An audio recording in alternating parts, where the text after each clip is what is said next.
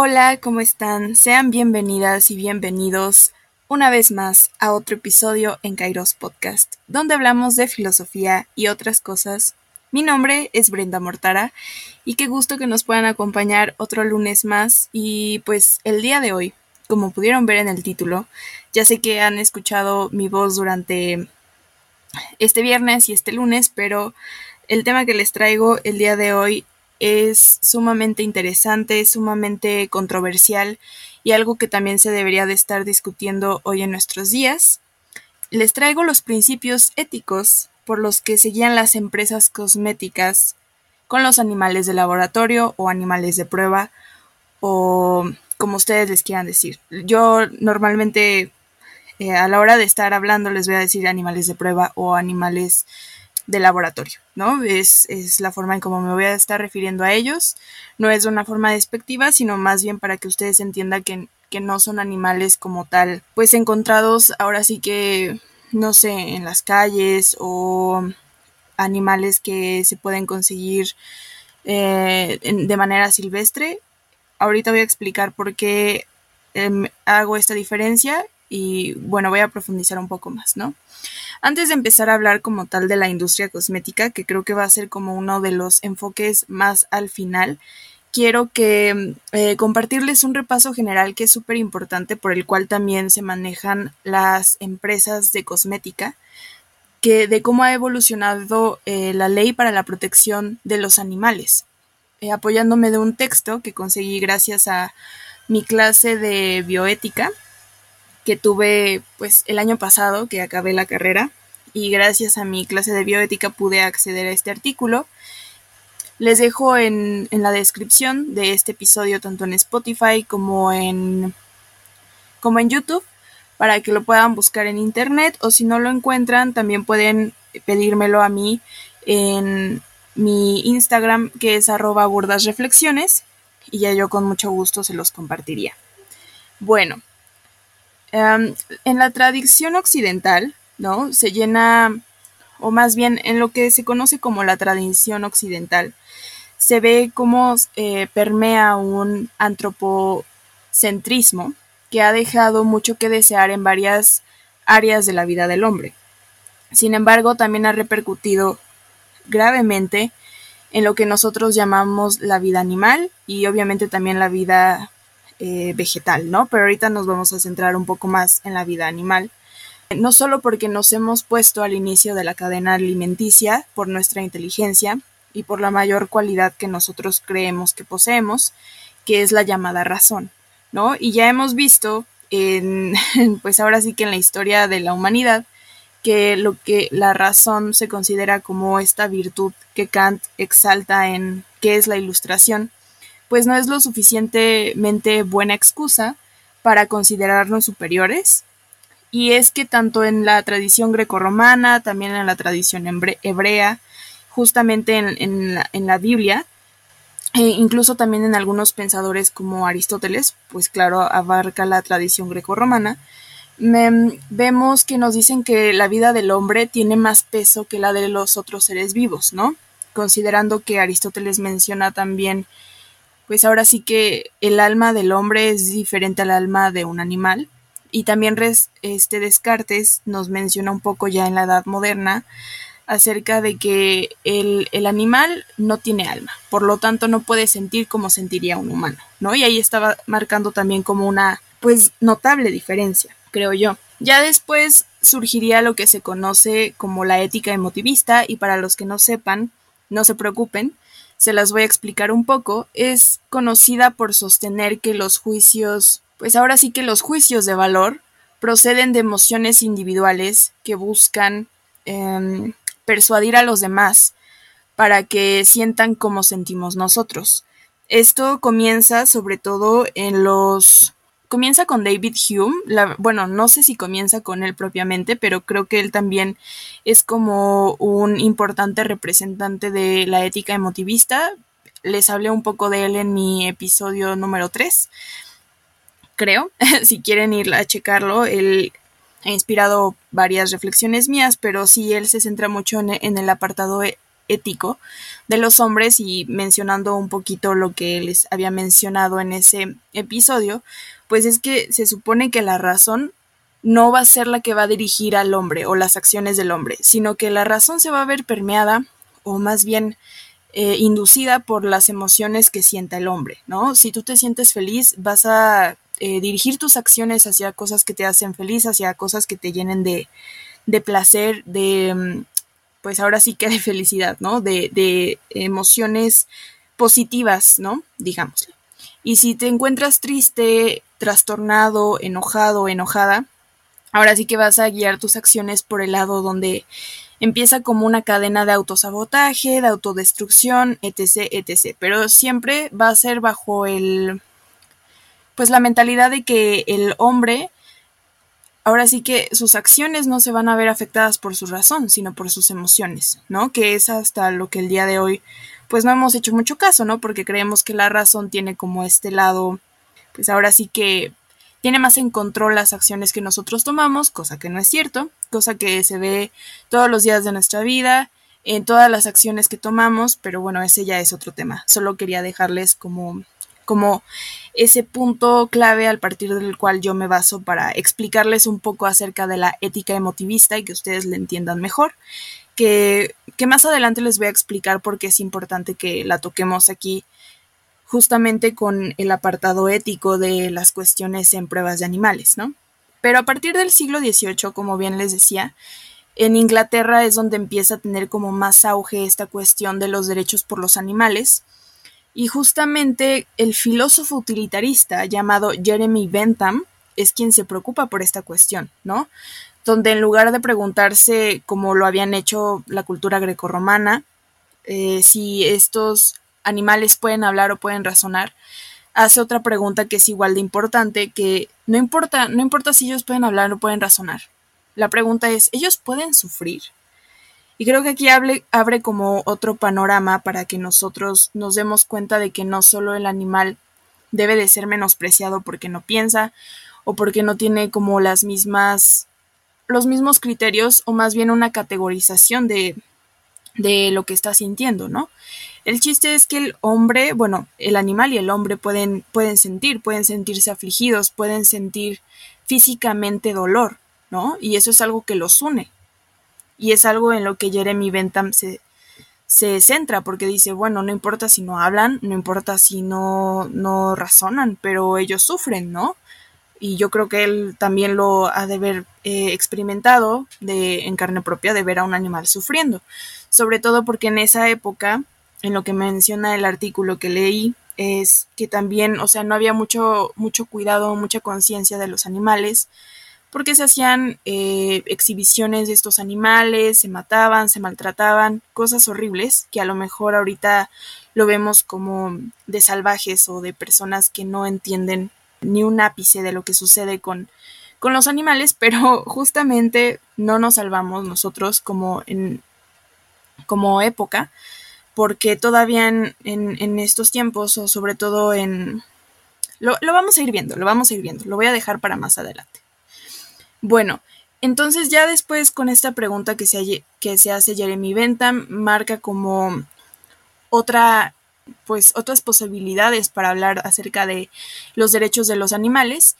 Y en el siglo XX se olvida un poco del tema de los sufrimientos de los animales y su uso en experimentación, ya que sucedieron pues lo que conocemos como la Primera Guerra Mundial, la Segunda Guerra Mundial que sucede un poquito después de la Primera, que no pasa mucho tiempo, y pues fue hasta 1975 que el filósofo australiano Peter Singer, que creo que muchos de nosotros lo conocemos, por lo menos yo lo vi en antropología, eh, bueno, en mi clase de antropología lo, lo vi mencionado, no sé si se le dice Peter Singer o Peter Singer, la verdad disculpen mi pronunciación si es mala, pero le voy a decir Peter Singer, ¿no? Habla en su libro Animal Liberation o Liberación Animal eh, acerca de los animales como uso experimental, ¿no? Y nos hace como este recorrido, la verdad no lo he leído, pero vi como un poquito fragmentos de, de su libro, donde nos habla de este tratamiento que se les hace a los animales, sobre todo los animales para consumo humano, que es igual otra industria que realmente merece como nuestra atención, que si quieren podemos hacer otro episodio dedicado solo a, a la ética en la industria alimenticia o a la ética en la industria pues sí, del consumo de carne, ¿no? De por qué es tan importante eh, hacer como esta distinción y por qué los procesos que llevan los animales de consumo humano es terrible tanto para el medio ambiente como para nosotros, o si realmente el, el hombre eh, come animales para su preservación o si simplemente es un hábito o una tradición. Eh, díganme ustedes si quieren un episodio. Yo encantada investigo para ustedes y también para yo aprender un poco más del tema. Y bueno, ya con esto, en 1978 se declara, o bueno, surge la Declaración Universal de los Derechos Humanos del Animal, que es también aprobada por, eh, por la OMS, me parece, y se especifica estas reglas generales de respeto hacia, hacia el animal, donde se incluye derecho a vivir sin hambre y sin sed, derecho a vivir cómodamente, derecho a vivir sin sufrimiento y enfermedades, derecho a expresar un comportamiento normal y derecho a vivir sin miedo y angustia, que son ahora sí que nada más como principios, aquí está, vamos a declarar lo de los derechos de los animales, ¿no? Pero realmente todavía en nuestra actualidad, como les he estado diciendo, no vemos como, como gran preocupación por estas eh, organizaciones no gubernamentales acerca del tema de los animales. Y bueno, ya siguiendo con esto, aplicado ya en reglas de los laboratorios o principios éticos que se deben de seguir en un laboratorio, se deben de cumplir estas normas. Aparte, bueno, a ver, estas normas del derecho a vivir sin hambre y sed, de vivir cómodamente, sin sufrimiento, obviamente van a ser un poco olvidadas por la industria cosmética y también científica, porque ahorita lo vamos a ver, hay ciertas normas que no se cumplen, pero se las menciono aquí como para, para que veamos qué es lo principal, ¿no? Lo universal. Y ya después nosotros vamos descartando qué reglas se cumplen y qué reglas no se cumplen. Que, spoiler, la mayoría no se cumplen a la hora de hacer pruebas en animales. Bueno, una, una, regla o condición fundamental a la hora de ya estar en un laboratorio y de que mm, el investigador, pues ahora sí que pueda ocupar animales de laboratorio, es que debe de, su, de sujetarse a la condición principal del respeto por la vida, por el dolor o el sufrimiento de estos, que es bajo su responsabilidad, ¿no? Es decir, el investigador o el científico que está encargado de hacer pruebas en animales debe de ser consciente de cuidar la vida del animal, también de que no sufra y de que no experimente dolor bajo su responsabilidad, que también les digo es muy ambiguo y es una regla que normalmente no se puede cumplir por lo que más adelante les menciono, ¿no? Todo lo que suceda desde el nacimiento hasta la muerte del animal debe de ser de preocupación del investigador, es decir, es como su pues no quisiera decir bebé porque, o su hijo, ¿no? Porque estamos separando un poco la cuestión eh, subjetiva de la objetiva, pero ahora sí que está a su cargo, ¿no? Es como su pupilo, o pues sí, está a su cargo, e, está a su cuidado, no, no es que sea su bebé, no es que sea su hijo, pero está a su cuidado y siguiéndonos por esta regla eh, esencial de preservación de la vida, debes de cuidarlo de tal forma que respetes sus derechos y su dignidad que no es una dignidad humana, pero es una dignidad que cualquier ser vivo debería de poseer, ¿no? Esto también deriva en una plática con sus colegas científicos de, sobre el valor científico de la investigación, así como los aspectos éticos de la misma. Es decir, el investigador tiene la opción, y también diría que es un deber, ¿no? de preguntarle a los demás o a lo, al encargado de la investigación o de la prueba de decirle, oye, ¿y qué onda? ¿No? O sea, esto es importante.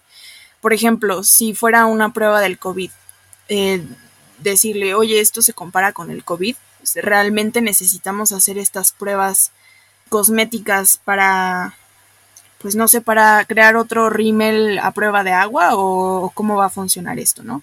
Se supone que debería de, de funcionar así en, en, cualquier industria que se ocupen animales de prueba, ¿no?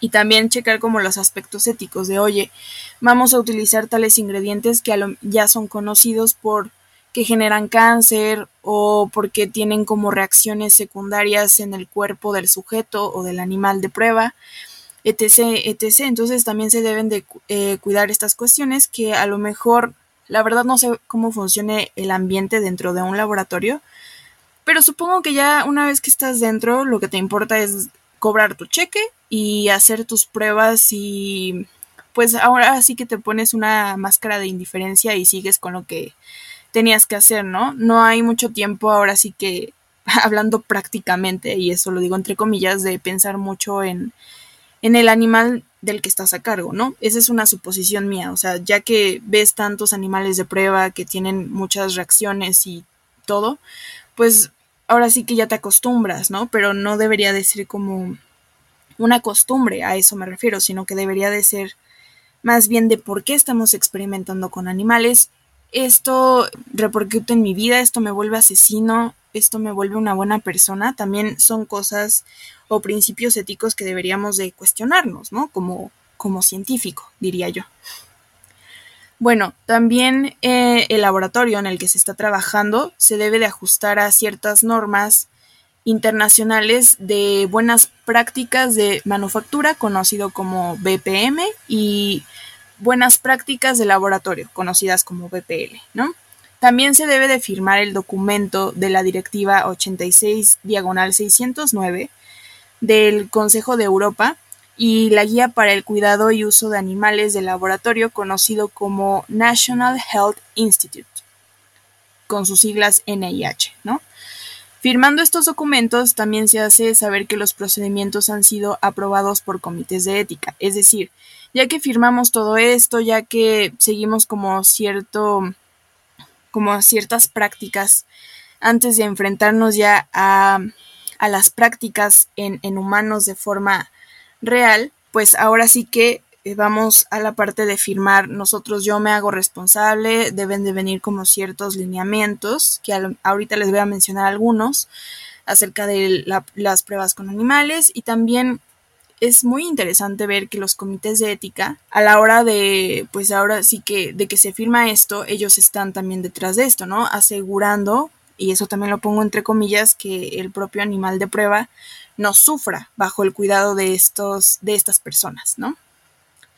Y de acuerdo con mi lectura que hice, que les digo, les vuelvo a repetir, les dejo el artículo por, por si les interesa, mm, un animal listo para la investigación, o eso me dio a entender lo que leí, que está bien cuidado, que recibe su alimento y que tiene estímulos necesarios, como sería construirles laberintos, pues no sé, o sea, en, el caso de, lo, de las ratas, luego vemos que les construyen laberintos, en el caso de los conejos, la verdad, no sé qué estímulos lúdicos podría darse, porque no conozco mucho a los conejos como, eh, pues ahora sí que nunca he tenido un conejo, pero no sé cómo, si ellos necesitan igual como ruedas como los hámsteres, pero me imagino que algo parecido, ¿no? O sea, lugares así. Y también pues ahora sí que todo esto, ¿no? Este ambiente favorable. Es decir, eh, bueno, es un animal de prueba que mostrará resultados favorables y estables para seguir con las investigaciones. Y aquí voy a citar estas, cito, razones para el mejoramiento y adecuación de los ambientes ha llegado hasta los ambientes enriquecidos que favorezcan eh, su recreación y desarrollo lúdico. Son por, razones no solo humanitarias, sino científicas y o técnicas. Fin de la cita. Es decir, esta recreación eh, en los laboratorios para los animales no tiene una razón humanitaria más que una razón científica o técnica, ¿no? O sea, yo me preocupo de tu, de tu salud, de tu bienestar, en la medida en que para los resultados sea favorable tu condición física y anímica, ¿no? O sea, no me voy a preocupar más allá. Y eh, la anímica vemos, ¿no? Porque pues no importa mucho si el, el, conejo, por ejemplo, un conejo que se encuentre muy estresado, no creo que digan, ay, hoy no voy a aplicar la prueba con él porque se encuentra estresado. La verdad no lo sé. Y no me quiero animar a ver videos de pruebas en animales, ¿no? Solo me estoy basando en, les digo, en escritos. Pero pues, o sea, la verdad yo creo que a la hora de estar en un laboratorio no te preocupas si, ay, ya se estresó el conejo número tal o ese ya se durmió, o en ese no podemos hacer pruebas porque ya no puede caminar bien o, ver bien, ¿me explico? O sea, es creo que lo que menos te importa a la hora de experimentar. Pero sí es como eh, lo que se ha demostrado por lo que me, em, por lo que leí aquí. Si un animal es estresado por esta situación de vivir en un laboratorio o de estar expuesto a ingredientes corrosivos, em, presenta un grado de estrés que altera las pruebas que se le están haciendo. Entonces, si les presentas como este ambiente estable, la mayoría de los estudios que tú hagas te pueden eh, arrojar resultados mucho más certeros, mucho más precisos. A eso me refiero con que no les importa realmente cómo se sienten, sino que más bien representa como ciertas cuestiones técnicas que ellos tienen que ir adaptando para que el animal de prueba pues ahora sí que responda de forma favorable a, las investigaciones, ¿no? Y ah, una de las más antiguas normas eh, para el manejo de modelos animales experimentales que se tiene surge en Inglaterra, que es justo el primer país con Jeremy Bentham que empieza a preocuparse por eh, la situación de los animales, ¿no? Y en el año de 1876 surge esta nueva reglamentación que se conoce como Cruelty to Animal Act o como actos animales de crueldad, ¿no?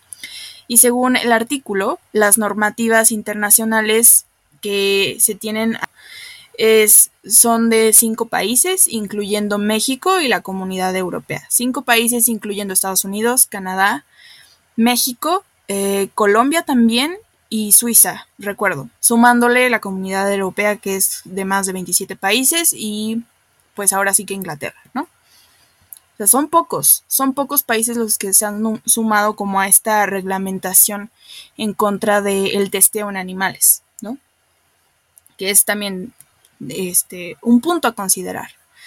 La organización científica SIOMS, que es esta, que fue establecida por la UNESCO y la OMS, en 1949 estableció los siguientes principios universales que les voy a mencionar. Son algunos, no son todos, pero los considero muy relevantes para, pues, para el episodio de hoy, ¿no? El avance del conocimiento, la protección de la salud y o el bienestar de los hombres y los animales requiere de la experimentación con animales vivos. Eso ya es declarado en esta eh, organización científica, ¿no? se supone que pues ahora sí que para el conocimiento, para la protección de la salud, se dice, mira, lo que se puede hacer ahorita es experimentación en animales vivos, ¿ok? Pero bueno, hay que considerar que aquí los animales vivos no incluyen a humanos, sino que se salen de nuestra especie, ¿no? Se, pues se hacen pruebas con animales como conejos, como cobayas, como monos, como este ratas, ¿no? Todos estos animales de prueba que conocemos y seguro hay más, ¿no? También em, esto, este principio de que se debe de experimentar con animales vivos se puede hacer ya que descartaste la, em, la opción de los métodos alternativos como las 3R que voy a mencionarles más adelante y también tratar a los animales como seres sensibles y considerar imperativo ético el cuidado y uso adecuado, evitando o minimizando las molestias, la angustia y el dolor, ¿no? Es como lo primordial que se supone que también revisan los comités de ética a la hora de, de, de permitirle a un laboratorio experimentar con animales. Eh, si se usan procedimientos que puedan producir dolor, se les debe de administrar sedación, analgesia o anestesia, ¿no? Cualquiera de los eh, tres casos. Entonces, estas reglas que nos están diciendo, bueno, dicen, mira, vamos a procurar, vamos a tomar en cuenta que los animales son sensibles, pero ya si les estamos provocando dolor en, en nombre de la ciencia, pues ahora sí que les vamos a, pues, inducir eh, sedación, analgesia o anestesia. Es decir, no importa que tú consideres a un animal como ser sensible, porque aún así les vas, le vas a producir dolor, ¿no? Es como esta cuestión realista de, ay, sí, todos vivimos bien, todos vivimos en paz, pero todavía sigue como esto de, bueno, estoy experimentando con animales, no puedo, no puedo evitar que sientan dolor, pero si llegara el caso de que sienten dolor, tenemos la alternativa de, y pues aquí está. Luego, Si el animal sufre dolor crónico severo que no puede ser aliviado, se le debe sacrificar sin dolor, ¿no? Y aquí surgiría la primera pregunta. O sea, lo primero, eh, como primer punto, ¿por qué tendrías que someter a un animal a que sufra, ¿no? Ese sería como eh, algo que también yo reflexionaría o metería por ahí. Pero ya son cuestiones mías. Los animales mantenidos con fines biomédicos deben ser mantenidos con las mejores condiciones de vida posibles. Aquí otra vez voy a introducir a los animales que se usan para consumo humano, ¿no? Y ellos que reciben, o sea, qué derechos reciben. Ellos sí pueden vivir en corrales, sí pueden vivir en lugares apretados, sin, sin disfrutar de, de lo que ahora sí un poquito de las condiciones que sufren los animales biomédicos, que tampoco es que vivan en condiciones extraordinarias, pero ¿cómo hacemos esa distinción? ¿Me explico? O sea, ¿cómo, cómo hacemos esta distinción de los animales de consumo valen menos que los animales con fines biomédicos, ¿me explico? Porque ambos son animales. Este, estos principios éticos universales, como les decía, son solo algunos de los que se mencionan en el artículo, y en pocas palabras lo que se quiere decir aquí es que los animales son necesarios para estos avances biomédicos, pero también surge la pregunta de a qué costo. Y como lo marca el segundo principio, que era de las tres Rs, que no son las tres Rs que conocemos del medio ambiente, cuando, bueno, se supone que no podemos dejar de probar en animales vivos, ¿no? Pero eh, antes de, ya experimentar con animales vivos, tenemos que pasarnos primero con la parte de los métodos alternativos que marcan las tres Rs, que, mm, que se llaman así por las publicaciones que realizan Russell y Borch, eh, donde buscan eh, alternativas al uso de animales para la experimentación, ¿no? Y este uso de las tres Rs se le conoce así porque busca el reemplazo, la reducción y el refinamiento. Entonces vamos a irnos punto por, punto. En el caso del reemplazo, a nivel internacional hay varias instituciones con la finalidad de promover el desarrollo de alternativas válidas a la experimentación en animales vivos. Entre ellas me llama la atención, ¿no? Porque estamos hablando de la industria cosmética, el caso del Johns Hopkins Center for Alternatives to Animal Testing, que es financiado por la Asociación de Cosméticos, Artículos de Tocador y Fragancias de los Estados Unidos, ¿no? Es como a ellos sí, o sea, como hay una conciencia ahí de que, ok, vamos a buscar otra vía para no experimentar en animales, ¿no? Entonces ellos ocupan al Johns Hopkins para que hagan eh, experimentación que no sea ocupada en animales. Y en el caso de la reducción, lo que se busca es el uso de pocos animales para la, para la investigación, que como les había mencionado, crezcan con un ambiente adecuado, que les genere resultados similares, ¿no? O sea, que todos tengan la misma, pues sí, el mismo ambiente, para que si hay algún cambio en alguna reacción del, del animal, sea ya propiamente verídico, podría decirse, o sea, que no, que no sea por culpa del ambiente en el que está el, el animal, ¿no? O sea, sino que pueda ser pues ya propiamente de los propios resultados de la, de la experimentación. Entonces, mientras tengas un ambiente adecuado para el animal, obviamente vas a necesitar menos, porque si todos tienen el mismo ambiente y todos están dando el mismo resultado, no es factible o no es eh, redituable o lógico experimentar. Si vas a experimentar con cinco conejos, no vas a experimentar con otros, con otros cinco conejos, ¿no? O sea, sino que reduce como tus estadísticas un poco más.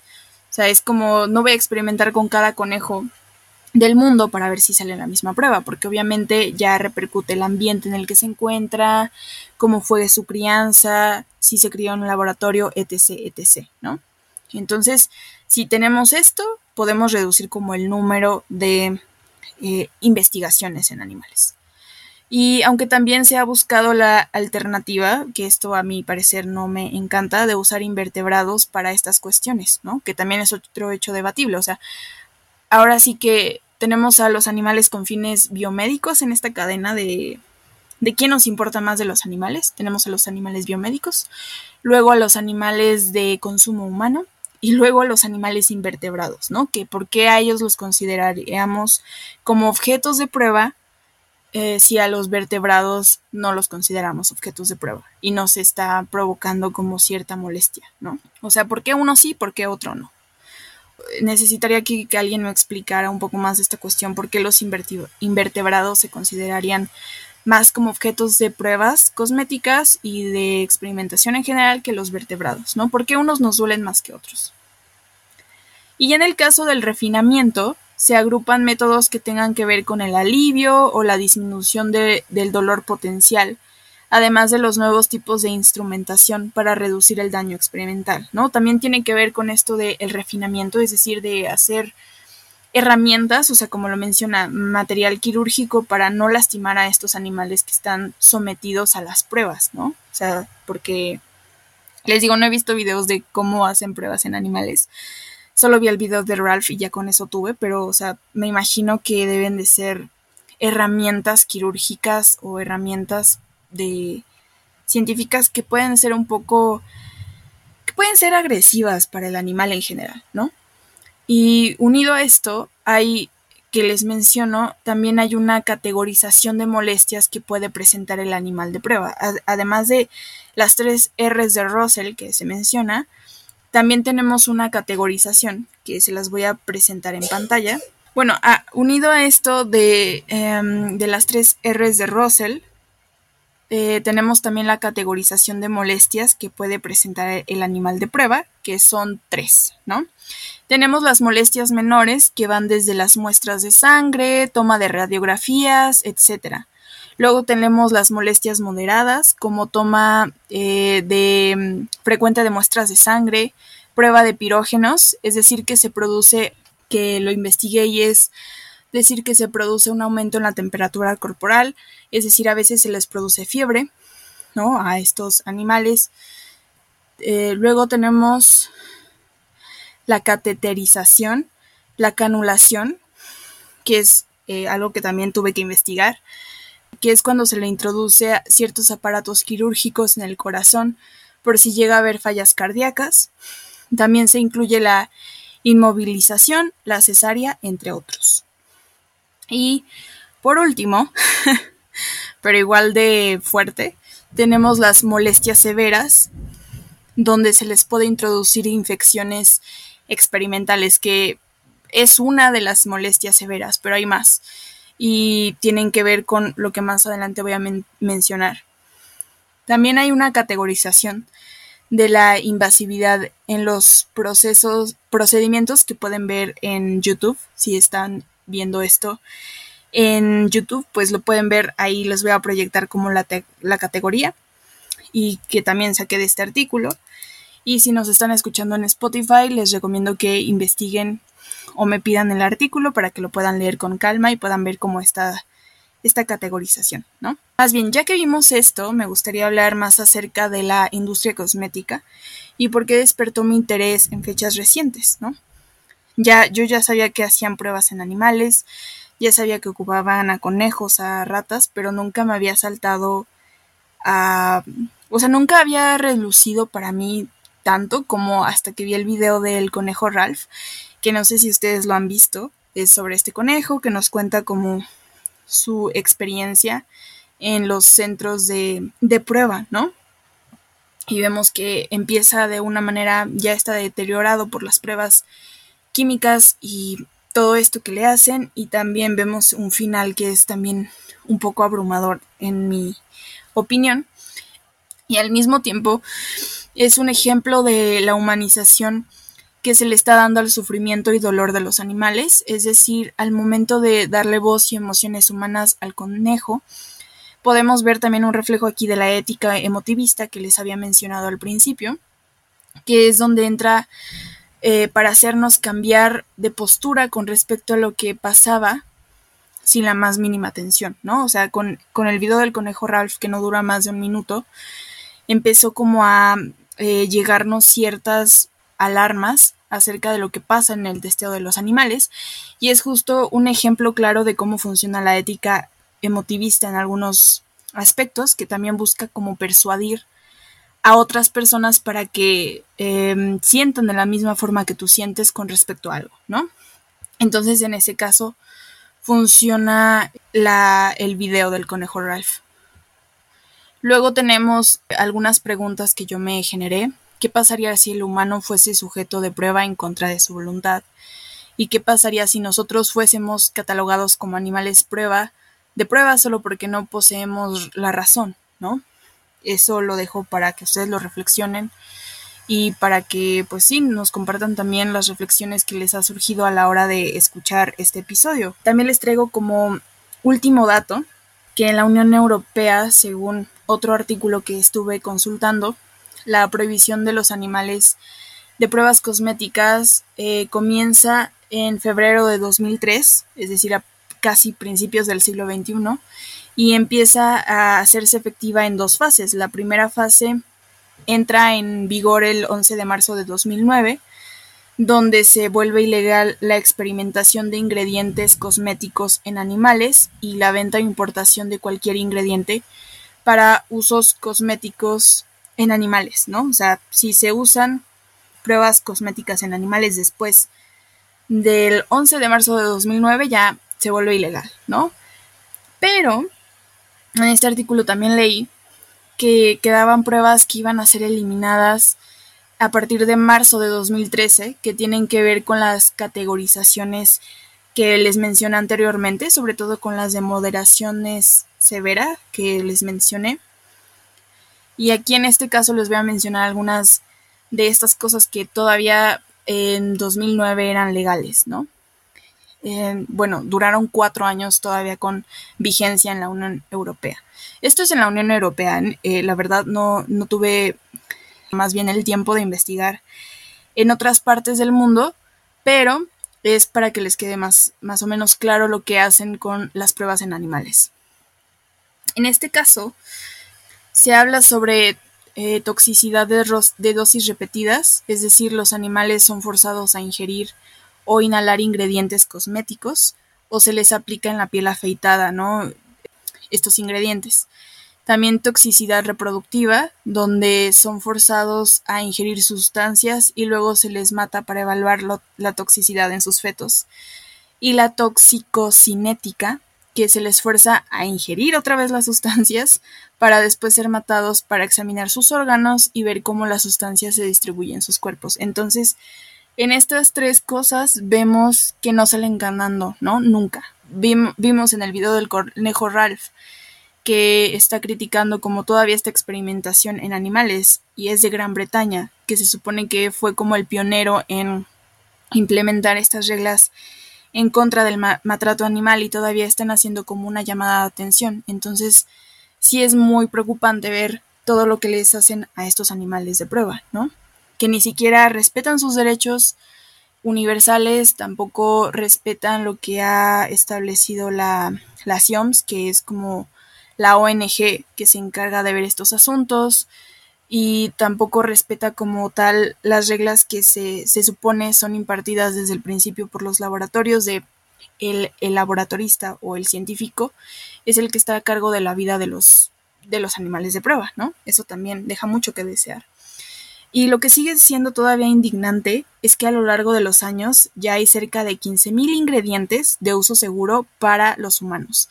Y mientras hay más marcas cosméticas que se niegan a probar sus ingredientes en animales, aún así, sus cosméticos siguen siendo productos seguros para uso humano. Entonces no hay como esta excusa de que, ay, pues es que los ocupo porque todavía falta, ¿no? No, o sea, ya, ya hay 15.000 ingredientes seguros para uso humano. Y aquí, lo que aquí queda en duda, ¿por qué siguen usando animales de prueba? sobre todo en el aspecto cosmético, ¿no?